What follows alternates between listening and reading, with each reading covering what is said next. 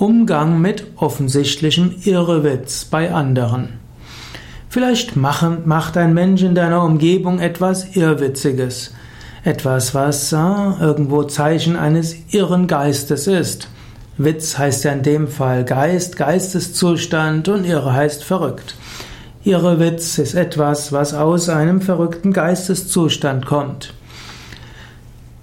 Du kannst überlegen, wenn du etwas als irrwitzig empfindest, ist das jetzt wirklich notwendig, dass ich da etwas sage?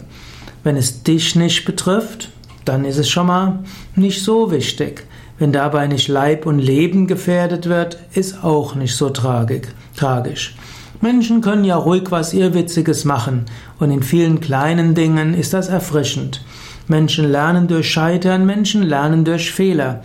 Etwas Irrwitziges ausprobieren wird vielleicht häufig in einem Scheitern, einer Niederlage enden, aber manchmal zu riesigem Erfolg.